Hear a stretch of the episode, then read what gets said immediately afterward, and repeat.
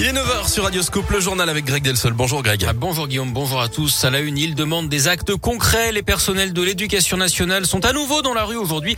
Nouvelle grève pour demander une nouvelle fois plus de moyens et une meilleure gestion de la crise sanitaire dans les établissements scolaires. À Lyon, le rassemblement est prévu à 17h devant le rectorat alors qu'un nouveau conseil de défense sanitaire se tient ce matin à l'Elysée. Les mesures mises en place devraient être prolongées de deux semaines, notamment l'obligation de télétravail trois jours par semaine. Pendant ce temps, le centre de vaccination éphémère de l'université Lyon 3 a fait le plein. Il a affiché complet en à peine 48 heures à la manufacture des tabacs. Tous les créneaux ont été réservés pour les étudiants et les personnels. 1100 personnes qui doivent recevoir une injection jusqu'à ce soir. La métropole de Lyon prolonge la concertation sur l'amplification de la ZFE, la zone à faible émission.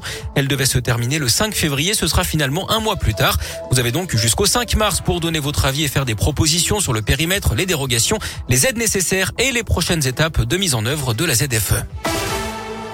Combien d'enfants ont été victimes du père Louis Rib Hier midi, le diocèse de Lyon a tenu une conférence de presse pour revenir sur les dernières accusations d'actes pédophiles qui visent ce prêtre décédé en 1994. Des faits prescrits qui se sont déroulés dans les années 70 et 80.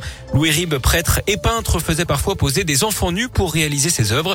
Un premier témoignage a été recueilli par le diocèse de Lyon l'été dernier. Une dizaine d'autres victimes d'agressions sexuelles se sont fait connaître ces derniers jours.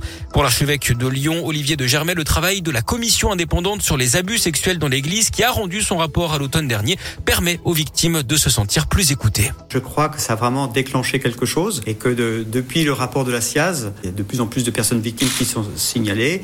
Il y a eu aussi un effet choc au moment de la publication du, rapport. Hein, nous, on l'a vu très, très nettement dans, les témoignages, qui restaient encore très peu nombreux avant. Et puis là, cette affaire, euh, peut dire vraiment qu'elle libère la, la parole. J'allais dire, on n'est plus dans la même époque, on n'est plus dans le même monde. Hein. Il, y a, il y a un chemin, heureusement, qui a été pris. Le choix maintenant est clairement fait de donner la priorité aux personnes victimes, faire la vérité, faire la clarté pour qu'on avance parce que c'est vraiment trop douloureux pour tout le monde. L'appel à témoins se poursuit sur les diocèses de Lyon, de Grenoble et de Saint-Étienne. Quant aux œuvres du Père Rib, celles qui appartiennent à l'église seront décrochées.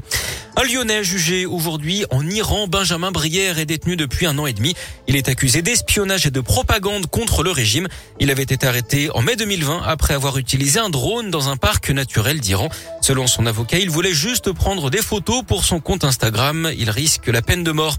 Terrible accident de la route dans le Jura. Hier vers 17h30, une voiture avec cinq lycéens à bord a fait une violente sortie de route avant de plonger dans un lac. En cause probablement une route verglacée. Le bilan est très lourd. Quatre morts. Seul un jeune de 18 ans a pu s'extraire du véhicule et donner l'alerte. Une enquête est en cours. Une cellule psychologique a été mise en place ce matin dans leur établissement. L'actu sport, c'est le basket féminin avec les filles de l'Asvel qui jouent ce soir en Coupe d'Europe face à Siktikvar pour rejoindre le troisième tour. Elles ont 13 points d'avance par rapport au match aller.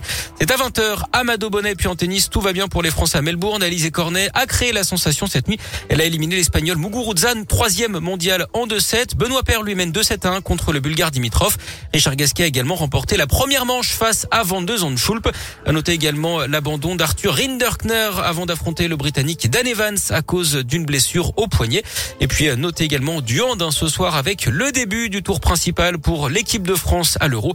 Les Bleus, invaincus pour l'instant, affrontent les Pays-Bas à 20h. Merci beaucoup Greg. Vous restez avec nous, il y a les QVQ qui arrivent oui. dans un instant. On va voir si euh, bah, vous continuez à mener cette semaine puisque vous avez marqué le, le premier point hier. Voilà, c'est ah, hâte d'y être.